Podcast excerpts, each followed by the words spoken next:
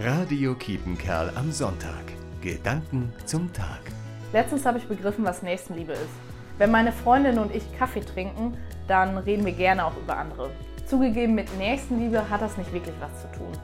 Und ich glaube nicht, dass es daran liegt, dass ich in einem Dorf wie Lette wohne, sondern dass es einfach eine Angewohnheit von vielen ist, schlecht über die anderen zu sprechen.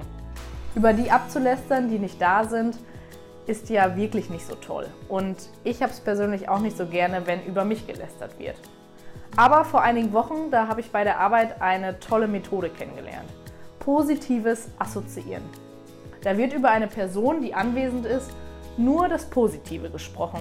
Und die Person, die hört einfach nur zu. Ich muss sagen, am Anfang war das für mich wirklich ungewohnt, aber es war auch mega schön. Und genau das möchte ich mir jetzt für meinen Alltag vornehmen mit und über die Menschen nur das Positive zu sprechen. Denn das ist für mich christliche Nächstenliebe. Barbara Kockmann, Lett. Radio Kiepenkerl am Sonntag. Gedanken zum Tag.